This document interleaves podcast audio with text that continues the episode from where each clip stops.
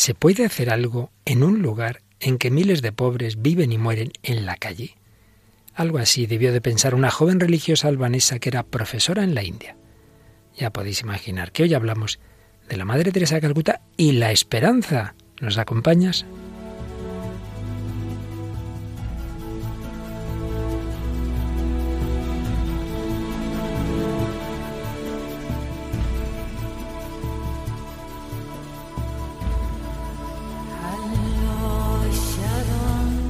El hombre de hoy y Dios, con el padre Luis Fernando de Prada.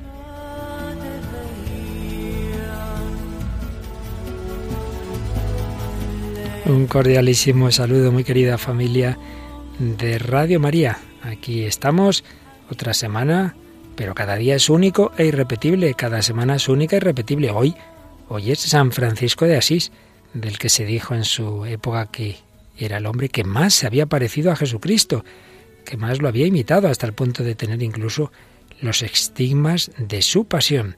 Pues a él encomendamos este programa esta noche, en el que vamos a hablar de una santa de siete siglos después, pero que en el fondo tenía su mismo espíritu, el espíritu de amor a Cristo, a los pobres, a la pobreza, el espíritu evangélico, la Madre Teresa de Calcuta. Y como ya señalábamos la semana pasada, en esta ocasión nuestra querida colaboradora Paloma Niño no solo nos trae películas, no solo está al control, sino que ella misma nos va a dar el testimonio porque Paloma, ¿dónde has estado este verano? Buenas noches. Buenas noches, padre Luis Fernando y a todos los oyentes, pues precisamente en Calcuta he podido estar este verano y la verdad que ha sido un regalo y bueno, vengo a transmitir un poco alguna de las cosas que he vivido. Claro, siempre será un poco porque esas cosas hay que vivirlas y lo que te permita la voz, que no la tienes precisamente, no estás muy allá, yo tampoco estoy en mi mejor momento, esperemos llegar al final del programa. eso, eso. Bueno, pero como siempre vamos a dar voz también a nuestros comunicantes el día pasado retomábamos estos programas en directo y ya recibíamos un correo de por ahí en el norte de España de un amigo que se llama Agustín. Sí, y nos dice, se echaba de menos el directo, aunque las reposiciones son geniales, sobre todo para los que nos hemos perdido tantos programas en el pasado. Gracias por la labor que hacéis. Un chico dijo que cuando iba a misa rebajaba mucho la media de edad. Es verdad que somos seres sociales y que solo en clave de fe se puede entender que haya gente joven en misa.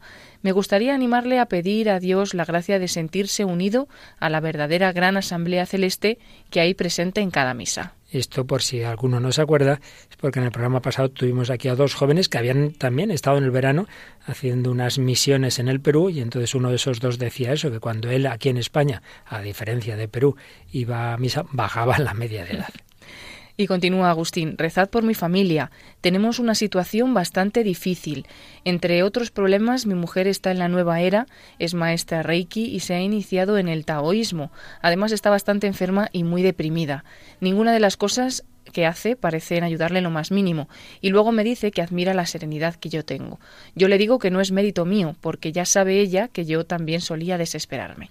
Gracias por estar ahí. Pues mucho que ver con nuestro programa, la esperanza, desesperación, y ya hace poco, no, no, no hace mucho, hoy a alguien que había estado muy mal y que había buscado también consuelo en muchas de esas cosas y nada, cada vez peor, pues a ver si encontramos dónde está esa fuente de la esperanza y de la alegría, que es en aquel que ha vencido el mal con la resurrección en Jesucristo. Bueno, y del Facebook, ¿qué, qué nos traes, Paloma? Pues algunos comentarios desde un poquito más lejos, por ejemplo, dos de ellos desde Nicaragua, el de Susana dos Santos y el de José Daniel Vivas. Ambos pues nos dicen que escuchan el programa desde allí, que les gusta muchísimo y que es un programa que llega mucho al alma. Nos mandan también saludos y bendiciones. Gabriela Ortega nos dice desde Panamá, en este caso, os envío saludos desde mi país. He escuchado el programa y me parece muy bueno para los jóvenes y para los adultos también. Pues muchas gracias a aquellos que en esas, en esas latitudes lejanas, pero tan cercanas en el corazón, en la cultura, en la fe, nos siguen. Bueno, pues hoy vamos a seguir un poco en la línea del día pasado. Estamos hablando de la esperanza, pero la esperanza precisamente ante situaciones duras, difíciles, grandes eh, injusticias, pobrezas, miserias, que pueden hacernos perder la esperanza y dado que eh, Paloma ha estado en uno de esos lugares de los más duros del mundo, que es Calcuta, pues creo que vale la pena que profundicemos en lo que ya comenzábamos en el día pasado, como ante tanto dolor como hay en el mundo, sin embargo, podemos y debemos reaccionar con fe, con esperanza y con caridad. Hoy vamos a hablar especialmente de la Madre Teresa de Calcuta, pero no nos fijábamos tanto en la caridad, obviamente sí, pero más bien en cómo esa caridad daba lugar a la esperanza. Pues vamos adelante con este programa número 245 del Hombre de Dios, dentro de ese largo bloque que estamos dedicando a la esperanza.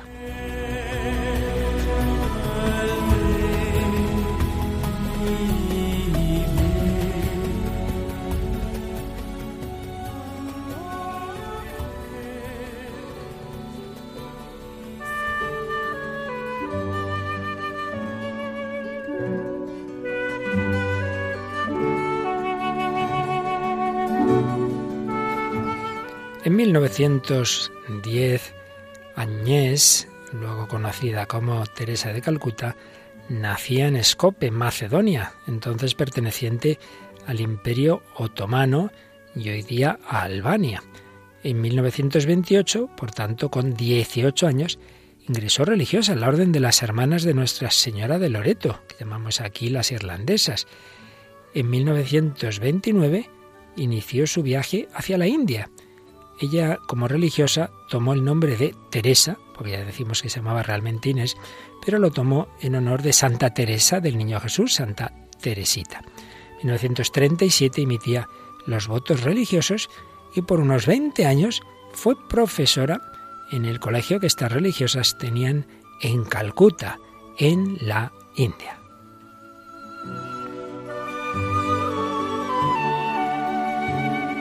Pero, como luego contaremos, en 1946 tuvo la segunda llamada, la llamada dentro de la llamada, una llamada a iniciar otro modo de vida religiosa, pero con unos matices bastante distintos a la vida anterior. En 1948, el Papa Pío XII le concedió a la Madre Teresa el permiso para ejercer ese nuevo ministerio como monja, monja independiente y empezó a compartir su vida en las calles de Calcuta con los más pobres, los enfermos, los hambrientos, y fundó una congregación, las misioneras de la caridad, que empezó con los niños pobres de la calle. Después empezó a ayudar a personas enfermas de lepra. En 1963 fundó los Hermanos Misioneros de la Caridad. En 1965 el Papa Pablo VI asumió esta congregación ya a un nivel mundial y autorizó a que se expandiera por todos los países. 1979 se le concedió el Premio Nobel de la Paz, que recibió únicamente en atención a sus pobres. En 1984 funda Los Padres Misioneros de la Caridad. Y en septiembre de 1997 moría en Calcuta para ser beatificada pronto por San Juan Pablo II, cuando celebraba el Papa sus 25 años de pontífice en sus bodas de plata pontificales eh, se hacía y no se hacía este regalo de beatificar a, a, quien había sido tan amiga suya. Habían tenido una relación muy profunda, Madre Teresa y Juan Pablo II. Y finalmente, en 2016, en una ceremonia que retransmitimos en directo en Radio María, la Madre Teresa fue canonizada por el Papa Francisco.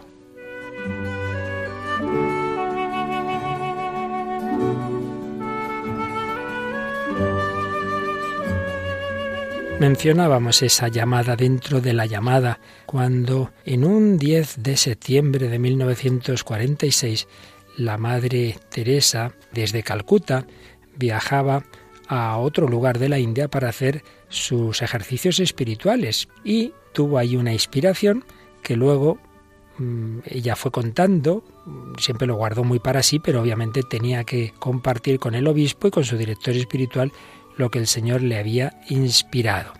Y de lo que escribió, pues hemos podido luego saberlo y tenemos estas indicaciones, como el Señor le, le va pidiendo en aquella ocasión y en los meses siguientes, porque no pensemos que fue de una cosa repentina, fue toda una, toda una batalla, porque la Madre Teresa era algo que la, la superaba, esa vocación, ¿cómo voy a dejar mi orden? ¿Qué, ¿Qué, van a pensar? ¿Qué voy a hacer?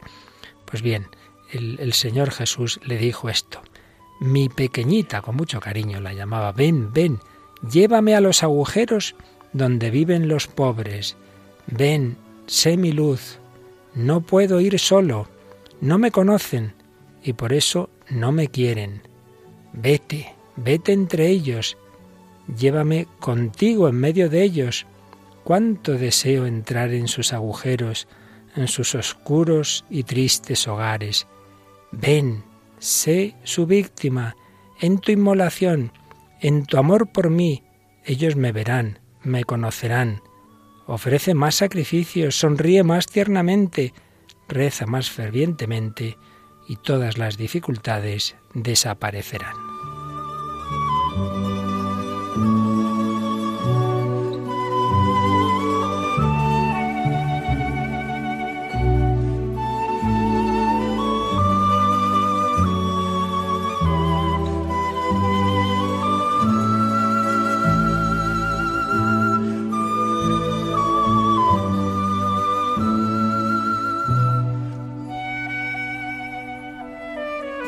Y en ese diálogo con la Madre Teresa, a la que, como decíamos, le costaba esa llamada tan especial, el Señor le decía, ¿te negarás?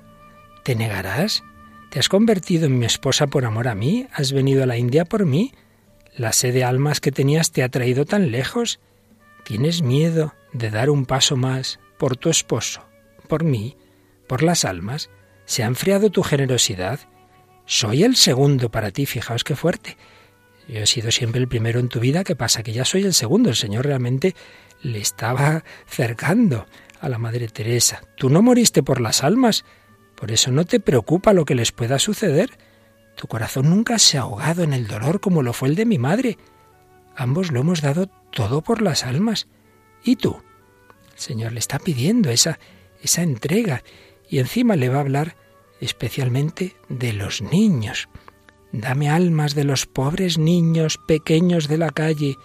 ¿Cómo duele, si solo lo supieses, ver a estos pobres niños manchados con el pecado? Deseo la pureza de su amor.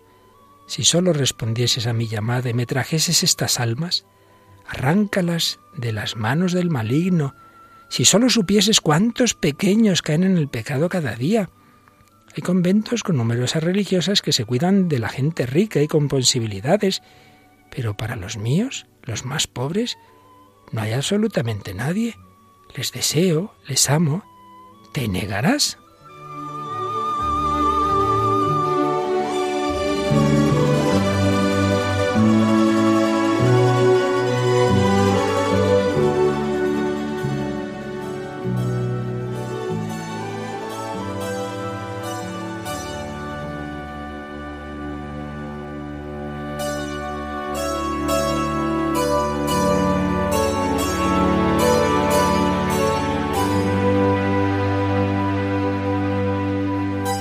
Pues aquí seguimos en Radio María, en El Hombre de Dios, Paloma Niño y quien nos habla, el Padre Luis Fernando de Prada, hablando de la esperanza en situaciones tan duras como las de aquella Calcuta en la que vivía la Madre Teresa, quien entonces era profesora de religión en esa orden, pero que el Señor a partir del año 46 empieza a pedirle otra cosa y ella ya decimos que, que le costó, pero no podía decir que no al Señor, claro que era el primero en su vida y en su corazón, y con todos los permisos de la Iglesia dio ese paso, deja su querida orden de Loreto y empieza a vivir en la calle, en ese lugar tan difícil. El enfoque que estamos dando en este programa, como ya hemos señalado, es la esperanza. Por eso vamos a recordar que hay situaciones, y desde luego una de ellas es esa pobreza extrema de Calcuta, en la que lo más fácil es perder la esperanza, en la que lo más fácil es desanimarnos y decir, bueno, aquí no hay nada que hacer y si alguien puede hacer, no seré yo, yo qué voy a hacer.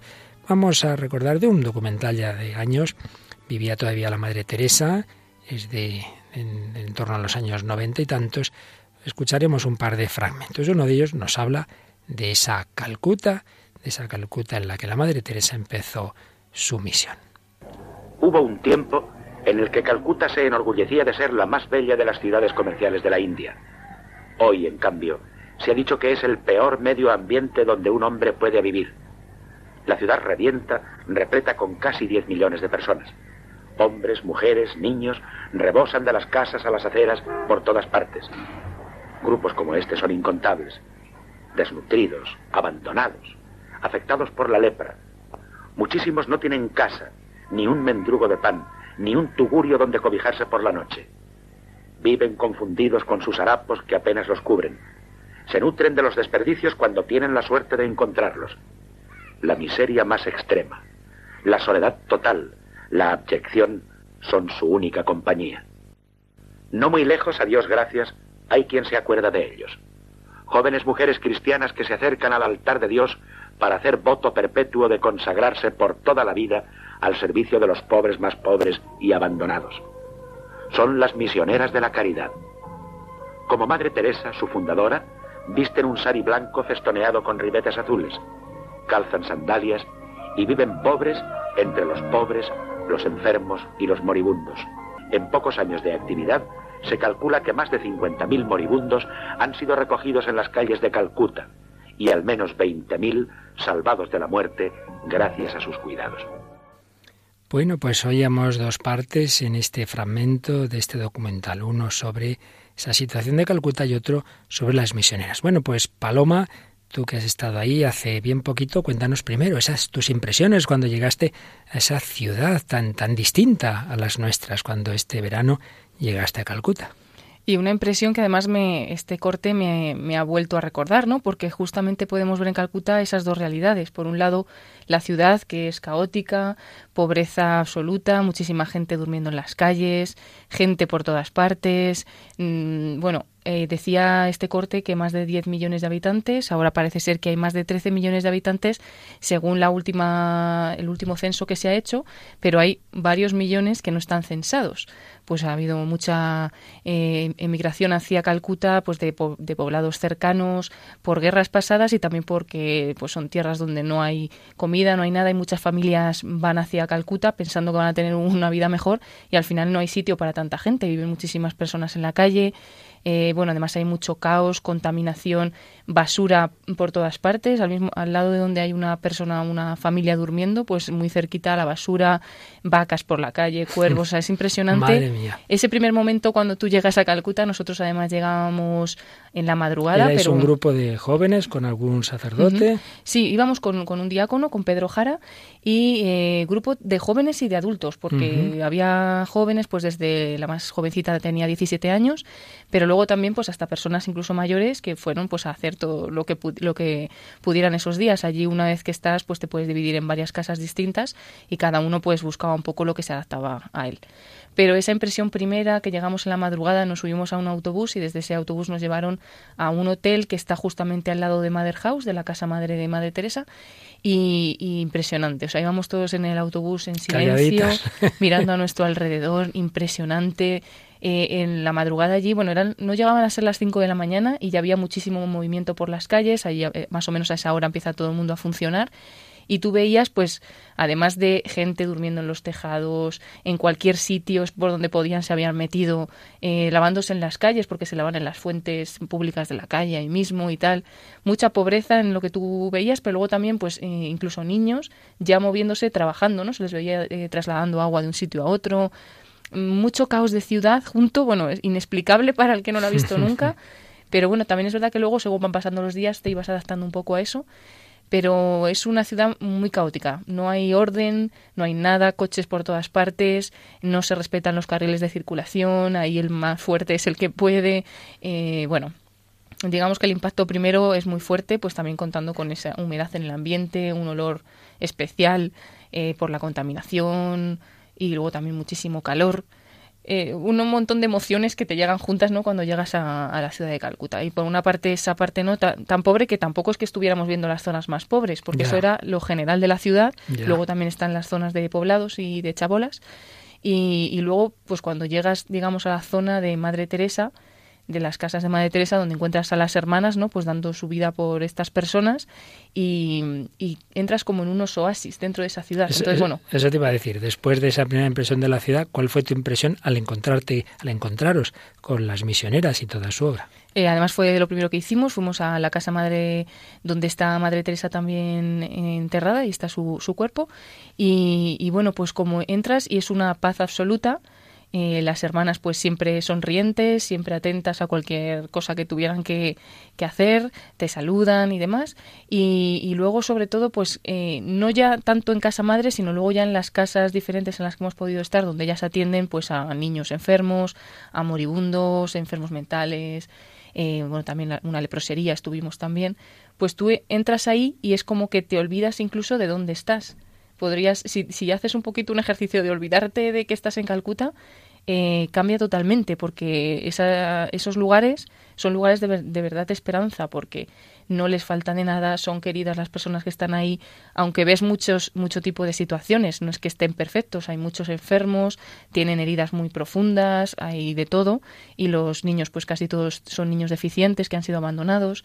Entonces, bueno, aunque el sufrimiento que ves es mucho, pero no, e, no es tanto como lo que nosotros nos pensaríamos que pudiera ser, porque esas personas están felices, son cuidadas, son queridas por las hermanas, no les falta de nada. Entonces es como que entras en un oasis, así, hmm. de repente, cuando estás en Calcuta y entras en, en alguno de los lugares donde están las hermanas, que además pues son ejemplares y sin parar de trabajar, siempre con una sonrisa, en ningún momento les ves que paren, ni que se paren a, a tomar algo, porque a nosotros los voluntarios pues siempre nos preparaban un, un té a media mañana y demás. Tú ellas nunca las veías que paraban, pero tampoco las veías nunca cansadas, ni que se quejaban, ni nada, siempre entregadas a, los demás. Así que en medio de lo que algunos han llamado un infierno, no simplemente un desierto, sino si existe el infierno es, está en sitios como Calcuta, en medio de eso estaba esos oasis de, de alegría, de paz, de esperanza. Vamos a escuchar otro fragmento de este documental que precisamente pues ya aparece ahí la palabra evangélica y qué hizo ante ese ante esa situación ante toda esa miseria eh, la Madre Teresa.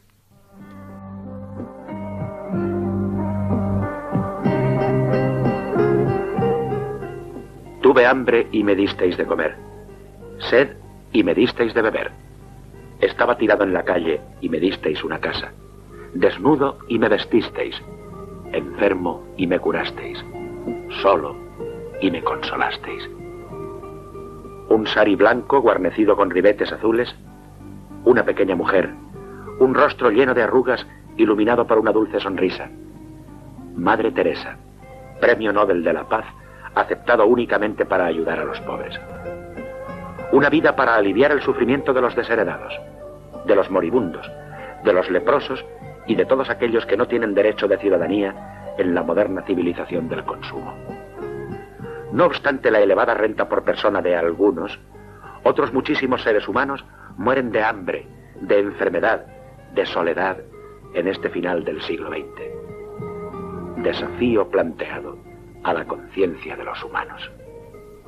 Desafío planteado a la conciencia de los humanos. Ella ante ese desafío y escuchando la voz del Señor, respondió, pero la respuesta de una persona implica la respuesta de otras muchas, de las misioneras, de los misioneros, de los colaboradores seglares y de los voluntarios. Te has encontrado, supongo, Paloma, con muchos voluntarios y has sabido muchas historias de voluntarios. Esa es una de las cosas también más impresionantes y es que, eh, bueno, en Calcuta te vas cruzando por la calle mm, pues con un montón de gente de muchísimos sitios y la mayoría de ellos están no de turismo porque Calcuta no es una ciudad para hmm. hacer turismo así como otros lugares de la India sí y están ahí también pues para entregar su tiempo. Muchos a lo mejor pues hemos ido unos días que hemos tenido vacaciones y hemos estado por allí, pero recuerdo a un chico que, que era de aquí de España, de Sevilla, que llevaba casi un año en, en Calcuta.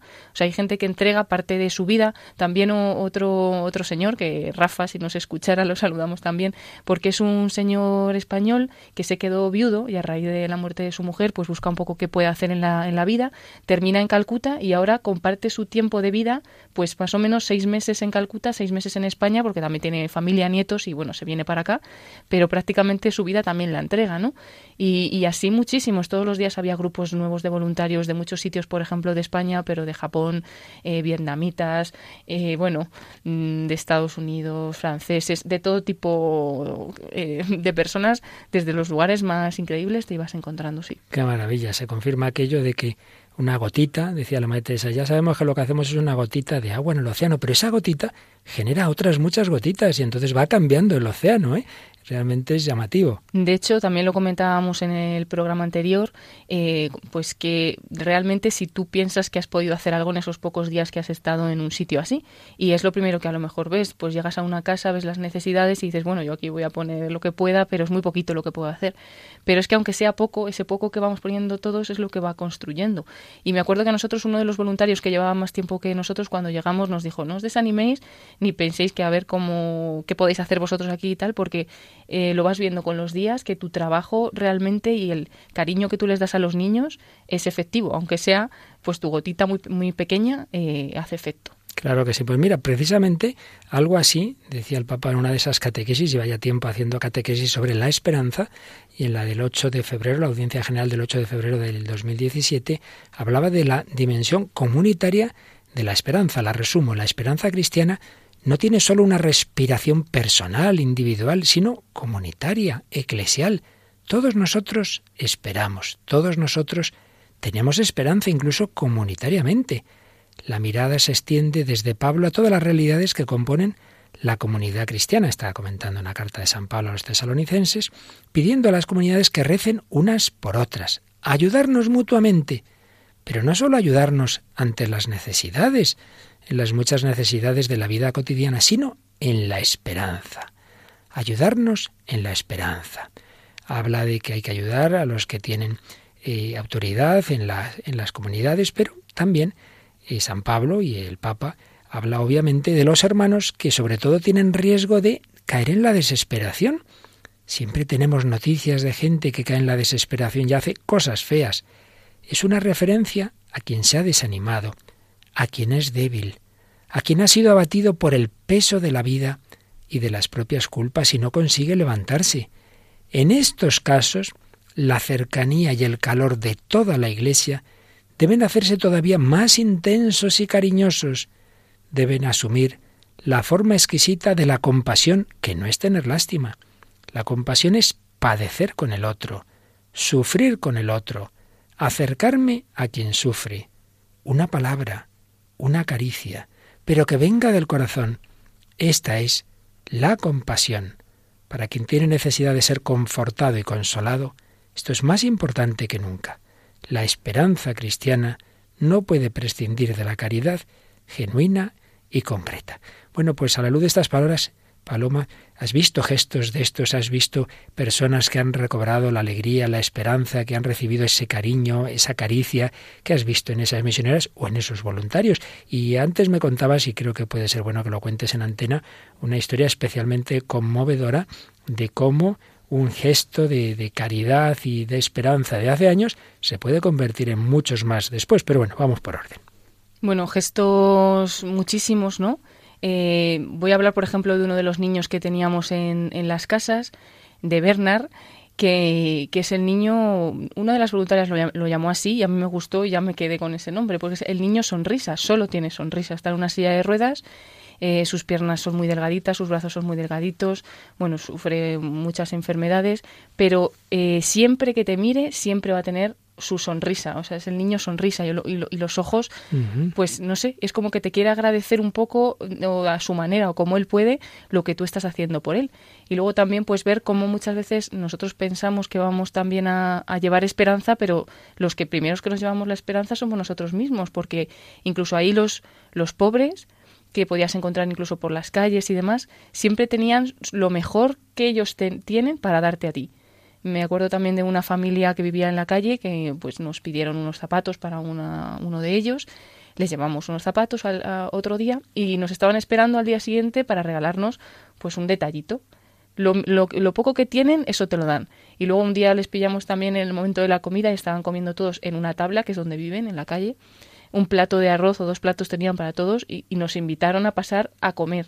O sea, también ver cómo ellos mismos también te dan lo mejor que tienen.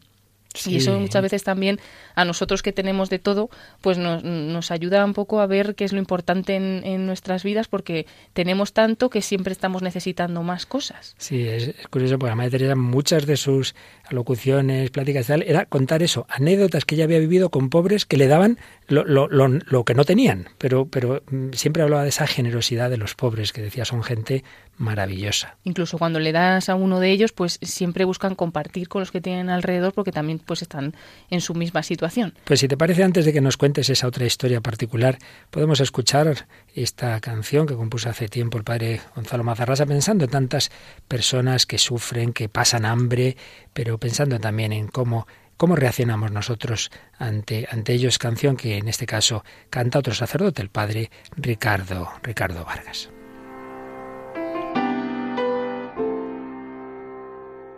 Mil millones de bocas en las manos.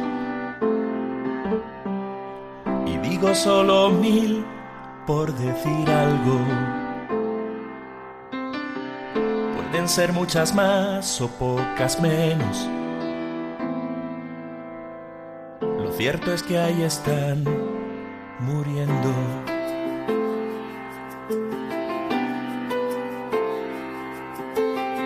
No voy a repetir la misma historia. No quiero que mi canto sea hipócrita. Mil millones de hombres nos esperan Otros muchos ya han muerto, pero aún quedan. Quisiera que mi canto nos gustara,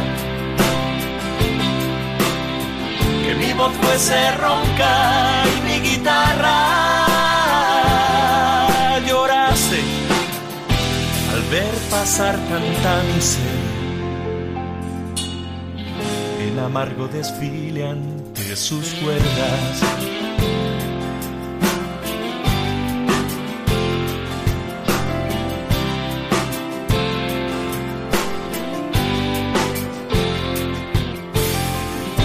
La vieja historia, la balada del que por no tener no tiene nada. Solo tiene el horror en su mirada. Que un buen día en mis ojos se volcara.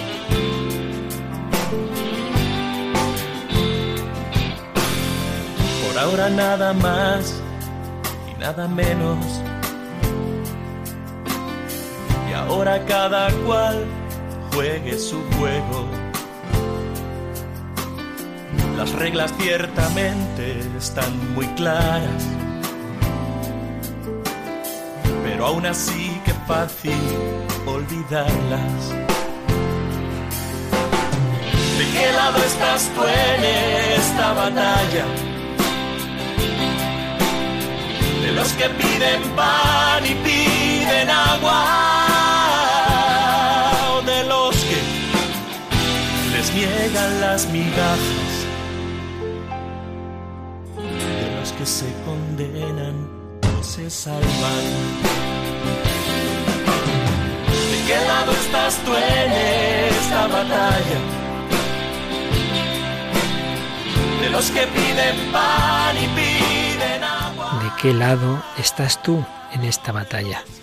Madre Teresa se puso del lado de Jesús, queriendo saciar la sed, el hambre, el amor, la falta de amor de tantas personas. Aquí seguimos en El Hombre de Dios, Paloma Niño, que ha estado recientemente en Calcuta, y un servidor, Padre Luis Fernando de Prada, hablando de cómo gestos de amor transmiten esperanza.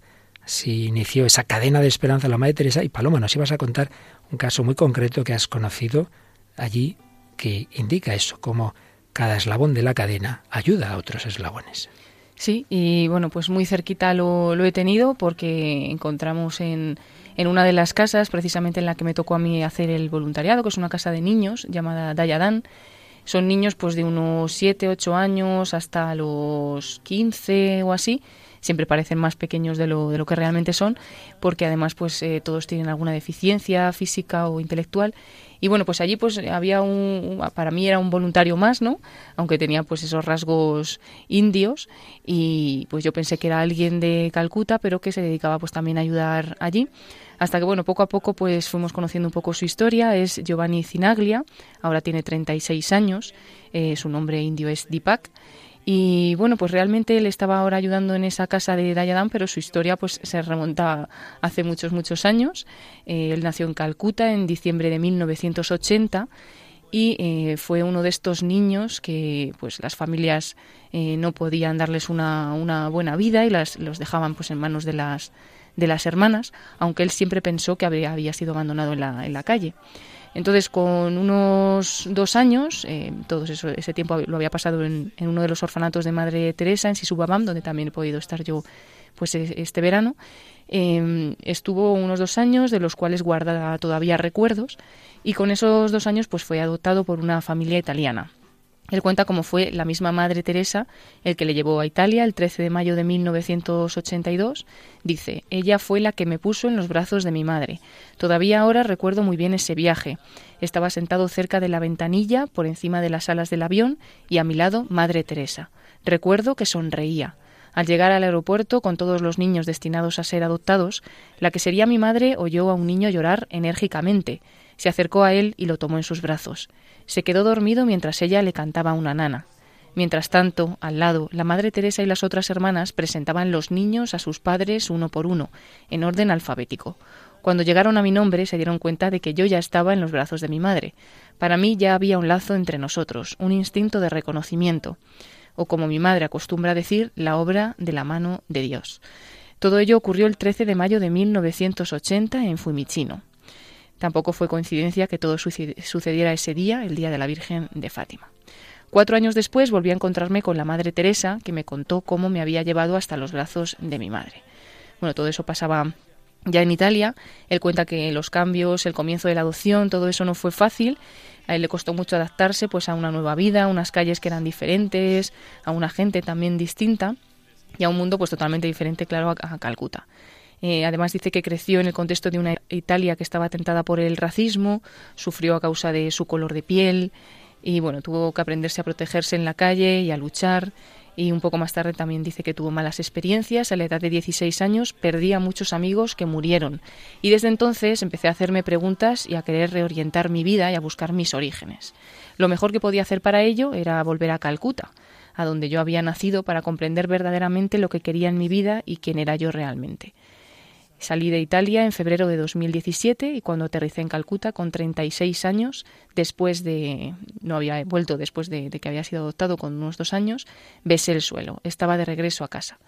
Vine a ser voluntario en el mismo orfanato donde crecí. Era la mejor manera de acercarme a estos niños. También era la mejor manera de redescubrir el niño que había en mí. Hoy cuando miro a estos niños, cuando los levanto al cielo, vuelvo a ver al niño que yo era, uno de ellos, que solo necesitaba ser amado y también descubrí cosas nuevas sobre mi nacimiento. Ahí fue cuando descubrió, él siempre pensó que había sido abandonado, no fue totalmente así, o sea, en la calle, sino que fue su madre biológica la que le llevó así su babán a esta casa donde hay bebés y lo entregó en las manos de, Madre Teresa, pues porque pensó que no podía darle una, una buena vida. Y entonces, al saberlo, eh, bueno, como que se quedó un poco sorprendido y, le permitió redescubrir un poco más quién es él mismo. Empezó a estar de voluntario en esa casa de bebés, luego ha ido también a, la casa en la que está ahora de los niños un poco más mayores y lo que ha descubierto, como estaba un poco perdido en la vida, es que el sentido de su vida pues es volver a casa, pero volver de esta manera, ¿no? Siendo voluntario en estas casas donde se dejan a estos niños abandonados muchas veces como él, porque no sus madres no pueden hacerse cargo, pero otras veces porque realmente no se les quiere. Hay muchos niños pues con enfermedades o con deficiencias que pues solamente por esos problemas los, los dejan abandonados. Y él dice que quiere quedarse en Calcuta para siempre, quiere quedarse con esos niños para siempre. Es verdad que como también tiene que tener un medio de vida, pues parece ser que quiere poner un restaurante o algo así para quedarse allí también trabajando y viviendo pero que su objetivo en la vida pues quiere que sea ayudar a esos niños que están en la misma situación que cuando él era pequeño y entregar pues ese amor que él ha recibido de Madre Teresa, de sus hermanas y también de su familia adoptiva, pues ahora a estos niños que también necesitan de tanto cariño. Bueno, pues otras veces nos traes testimonios que has leído por ahí, pero esta vez este, este hombre que has conocido, estoy viendo que me enseñas ahí su foto, podríamos luego quizá ponerlo todo esto en, en Facebook, un testimonio precioso. El que ha recibido amor, ha recibido gratis, da gratis. Vamos a escuchar en una de las películas de calidad que se han hecho sobre la Madre Teresa cómo, cómo se, se sintetiza esa su vocación eh, y esa llamada que el Señor le dio precisamente a tener este, este amor, a difundir este, esta caridad que ella también había recibido del Señor. ¿De qué, ¿De qué película estamos hablando, Paloma? Es la película Teresa de Calcuta del año 2003, se realizó en Italia, dirigida por Fabrizio Costa y bueno, pues cuenta precisamente esta historia, ¿no? de Madre Teresa. Me pasa que hablo con Jesús, que oigo su voz. Él es quien desea una nueva congregación. Jamás podría hacer lo que estoy haciendo si él no me lo hubiera dicho. Sé que estoy tocando el cuerpo vivo de Cristo en los cuerpos rotos de los hambrientos y de los que sufren. Mi labor no tiene mérito. Lo único que he hecho ha sido su voluntad. Él dijo, ¿cuántas veces hicisteis eso? A uno de estos, mis hermanos menores. A mí me lo hicisteis. A mí me lo hicisteis. La elegida de Dios. No. Menos. Menos que eso. Solo soy... Soy un lápiz en las manos de Dios. Pero es Él quien escribe. Un diálogo de la película Madre Teresa de Calcuta que representa a ella, que es interpretada por qué actriz Paloma. Por Olivia Hussey. Ajá, y luego hablando con el obispo que, que aprueba esa, esa fundación y ella tiene esa conciencia que en efecto manifestó muchas veces de, de, ser un lapicerito en manos de Dios. Vamos a escuchar, aunque sean unos brevísimos segundos, su misma voz, eh, como es una mujer relativamente contemporánea nuestra y infinidad de, de testimonios audiovisuales, escuchamos unas palabras de la Madre Teresa. Joy. That is the mystery of love. If you are in love, then you are full of joy. Le han preguntado por la alegría, Joy dice, bueno, ese es el misterio del amor. Si estás enamorado, estás lleno de alegría. Ella estaba enamorada del Señor. ¿Qué has conocido tú allí de esa vocación, de esa segunda vocación? Porque de pequeña tuvo la vocación de la vida religiosa, pero luego, en ese año 46, a matizar esa vocación con los más pobres de entre los pobres. Pues como hice esta peregrinación, como le llamábamos nosotros, con un grupo y dirigido por Pedro Jara, que ha ido muchas veces, mmm, digamos que tuvimos algunos beneficios, por ejemplo, como ir a ver eh, todos los lugares en los que Madre Teresa pues ha tenido su historia, ¿no? esta historia que estamos contando. Y estuvimos en el Colegio de Loreto. Y hay que decir que allí pues están en funcionamiento, aunque ahora lo llevan otras religiosas distintas que las que llevaban entonces, que eran a las que pertenecía Madre Teresa en primer lugar, pero pues es un colegio muy bonito, que está muy bien, eh, las niñas allí pues están felices, muchísimas niñas que bueno, solamente con vernos se montaba ahí una revolución increíble, estuvimos en la clase en la que Madre Teresa daba clase a sus niñas, vimos su pupitre y demás, bueno, fue todo un regalo, pero eh, lo impactante, porque yo la historia de Madre Teresa la había leído, la conocía y todo, es saber que una vez que tú sales solamente con salir del colegio de Loreto, justamente enfrente hay un slam. Un slam es un, un barrio de chabolas. Nosotros no, no, estábamos, digamos, haciendo el trabajo normalmente de voluntariado en esos barrios, sino en las casas de, ya fundadas por Madre Teresa, pero esos lugares pues son lugares de mucha pobreza. Todos son pequeñas chabolas o pequeñas casitas donde viven muchas familias. A pesar de ello, también hay que decir que cuando tú paseas por alguno de esos lugares que pasábamos, eh, siempre también están con su sonrisa, tú no ves a nadie triste, que es lo que ha dado también a llamar a esta ciudad la ciudad de la alegría porque la Mm. gente es feliz con lo poco que tiene, que eso también es una enseñanza que te llevas de allí, ¿no? Muchas veces aquí llorando por tonterías y allí no están felices con lo poquito que tienen, solamente por tenerse unos a otros, ¿no? Y, y en solamente saltando ese muro, digamos, del colegio, ya estaba el slam en el que Madre Teresa empieza su labor. Nada más mm, salir, andábamos un poquito y había una figura de Madre Teresa justo enfrente de una chabola y dice, aquí es donde Madre Teresa, en esta chabola, empezó a recibir a moribundos, a recibir a enfermos, a curarles y donde estuvo los primeros momentos cuando todavía no tenía ni dónde dormir, ni dónde estar, que ahí mismo dormían esas mismas chabolas, ¿no? pero como ella tuvo que hacer pues ese acto de fe de saltar el muro del colegio, que es como saltar el muro de la fe, ¿no? Porque está muy bien, estaba bien en el colegio, aunque tuviera trabajo, aunque tuviera todo lo que era muy querida allí por sus alumnas y demás, y se va a lo peor de lo peor, que estaba al lado, se mete en, esa, en esas chabolas, en esos suburbios, y ahí, pues, en, con una inseguridad total, porque no tenía ni dónde dormir, ni dónde estar, ni cómo eso iba a ir adelante, pero, pero se fía de Dios de que iba a tener un- una respuesta. No, y sobre todo, que es por lo que ella también le, costaba aceptar esa vocación desde el punto de vista religioso. Decir, bueno, pero ¿qué van a pensar? O sea, una monja que deja a su congregación al cabo de 20 años y se cree que se cree esta, que es una fundadora. Pues sí, claro, pues no estaba loca, ¿no? Es que era cosa de Dios, ¿no? Y así aprendió a amar hasta, hasta el dolor. Esto que siempre decía, el verdadero amor es dar hasta que duela. Pues sobre esta, sobre una canción de, parece que es de Luis Alfredo, con esta letra de dar hasta que duela, vamos también a retomar esa catequesis del Papa, el resumen que él hizo en español. Pero primero escuchamos estas palabras, dar hasta que duela.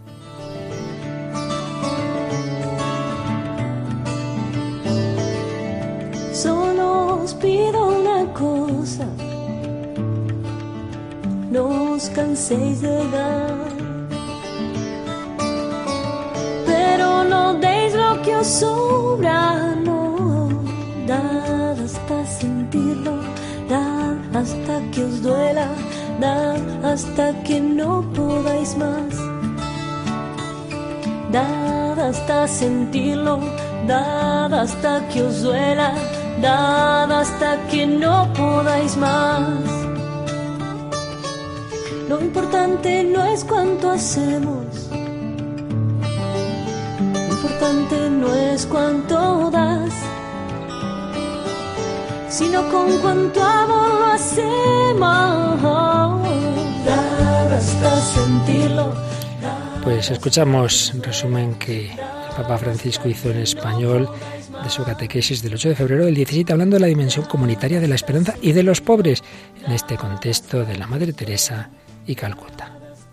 La esperanza para alimentarse tiene necesidad de un cuerpo en el que todos los miembros se sostienen y se animan. Nosotros formamos parte de un cuerpo que es la Iglesia y estamos llamados a sostenernos mutuamente en la esperanza. De aquí la necesidad de rezar unos por otros, en especial por aquellos que tienen una responsabilidad o se encuentran en dificultad. Muchos hermanos nuestros nos enseñan a esperar y a mantener viva la esperanza. Los pobres y los humildes nos dan un gran testimonio de esto, porque experimentan cada día muchas pruebas, pero saben que más allá de la tristeza está el Señor, que es rico en misericordia y en paz. La Iglesia, este cuerpo al que pertenecemos, está animada por el Espíritu Santo. Su presencia en nosotros nos alienta a no temer algún mal, pues el Señor está a nuestro lado y cuida siempre de nosotros. hasta que os duela, dad hasta que Y toda esta obra que empezó la Madre Teresa sigue adelante. Ella decía, si Dios ha podido comenzar esta obra con una nada como yo, no le va a resultar difícil encontrar a alguien que la continúe mejor que yo. Es obra suya y así lo vemos ya años después de su muerte, como en efecto toda, toda esa corriente de caridad y de esperanza sigue adelante. Uno de los sacerdotes que más contacto tuvo con ella, el padre Leo Masburg, cuenta muchas historias que vivió con la madre y ve también ahora cómo sigue, sigue en efecto la Madre Teresa viva en sus hijas, en sus hijos espirituales, en tantas personas que han aprendido esa enseñanza que, que ella nos dio. Por ejemplo, Contaba, hace años las hermanas que vivían en una gran ciudad brasileña me relataron un extraño encuentro. Ellas visitaban regularmente familias de ancianos que vivían solos en una zona de favelas a la que ni siquiera la policía se atrevía a entrar. Allí todo lo controlaba una mafia de la droga. Un día un joven llamó a la puerta de la casa de las hermanas. No lo conocían, pero le invitaron a entrar. Y les dijo, vivo en las favelas. Ayer infringí una ley de la mafia de la droga. Mañana estaré muerto. Nadie me puede proteger. ¿Hay algo en que podamos ayudar? le preguntó una de las hermanas. No. Quería que mi último trayecto fuera para venir a decirles que mañana estaré muerto, porque ustedes son probablemente las únicas personas en el mundo a las que esto les importa. En medio de ese dramatismo este hombre sabía que había alguien que le quería y quiso hacer esa visita, pues había, a pesar de todo, había una luz de esperanza. Cuenta también que en ese mismo lugar las hermanas llevaron una imagen de la Virgen Peregrina de Fátima en el límite de uno de aquellos suburbios de, ese barrio tan difícil. Enseguida se apiñaron un montón de niños y las hermanas rezaron con ellos y preguntaron ¿Cuál de vuestras familias necesita con más urgencia a la Madre de Dios? Una niña pequeña dijo que su madre se había quedado sola, que se estaba comportando de una forma muy extraña. Las hermanas fueron a su casa y encontraron a una mujer con un evidente trastorno psicológico. La mafia de la droga había prendido fuego a su marido y había colgado el cuerpo calcinado en la puerta de entrada. Después habían secuestrado a su hijo, habían cortado su cuerpo en trozos, los habían dejado delante de su puerta. Las hermanas enseñaron a aquella mujer el Ave María y le dejaron la imagen de Nuestra Señora de Fátima durante nueve días. Cuando volvieron a visitarla, la habitación había cambiado. Todo estaba limpio y ordenado. La mujer estaba psicológicamente bien. La Madre de Dios me ha curado. Ahora no me la pueden quitar. Evidentemente, las hermanas le dejaron la imagen de Nuestra Señora. Hoy esa mujer es una de las colaboradoras de las hermanas.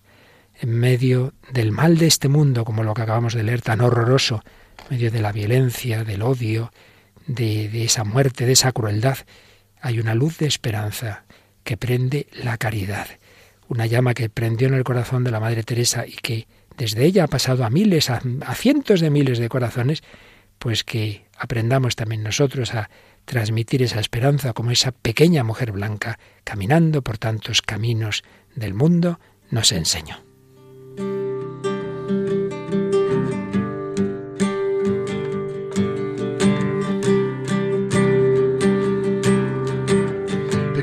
Mujer blanca, moviéndote deprisa en la mañana.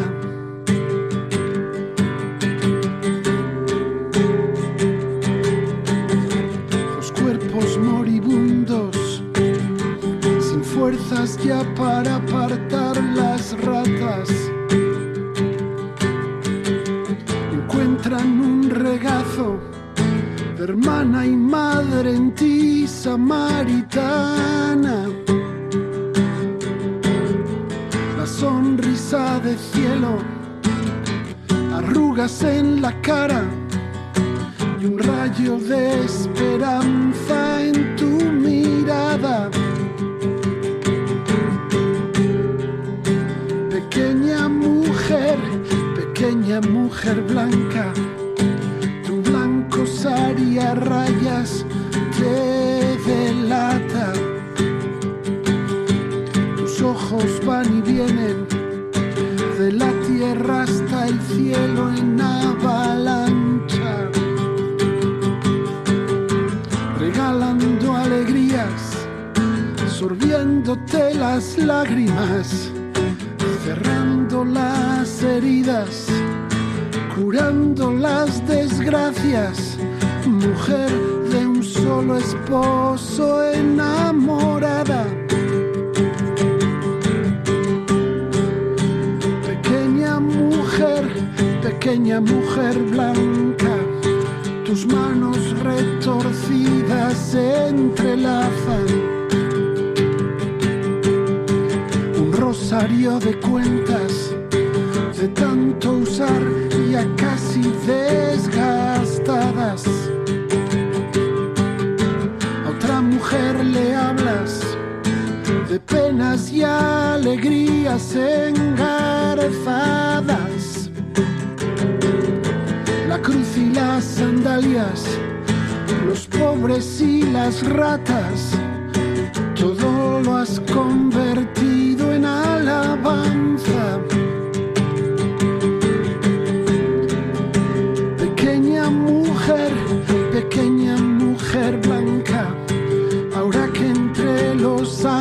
ángeles trabajas, la noche es ya pasada y ves al invisible cara a cara. Cuéntale nuestras penas, los gozos y esperanzas. Dile que somos pobres, enjúganos las lágrimas. Sigue curando a todos nuestras llagas.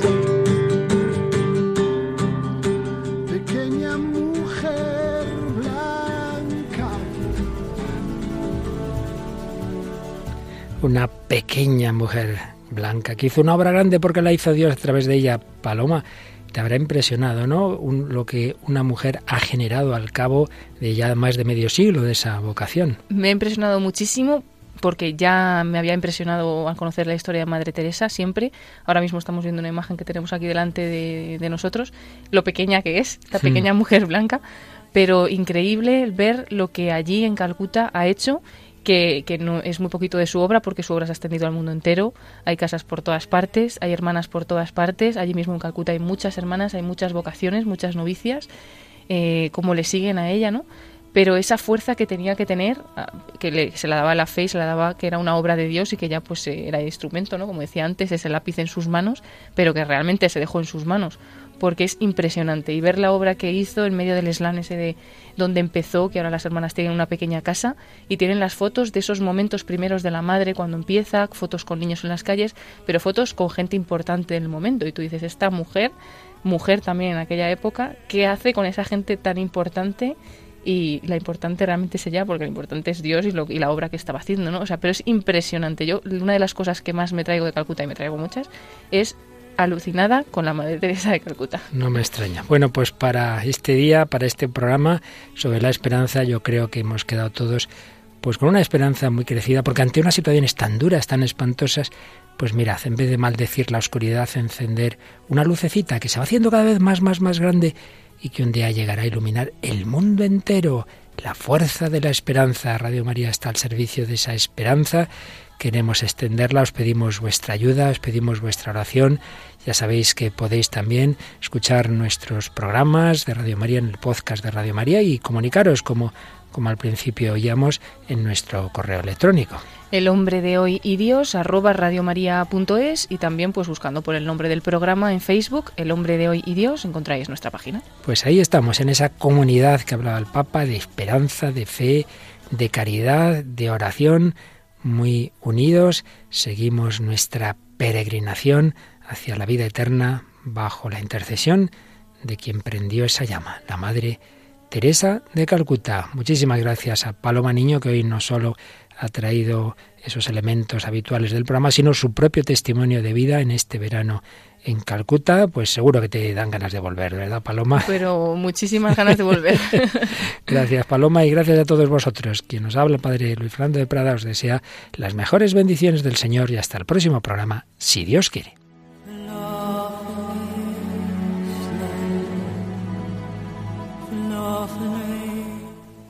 Así concluye El hombre de hoy y Dios, un programa dirigido en Radio María por el Padre Luis Fernando de Prada.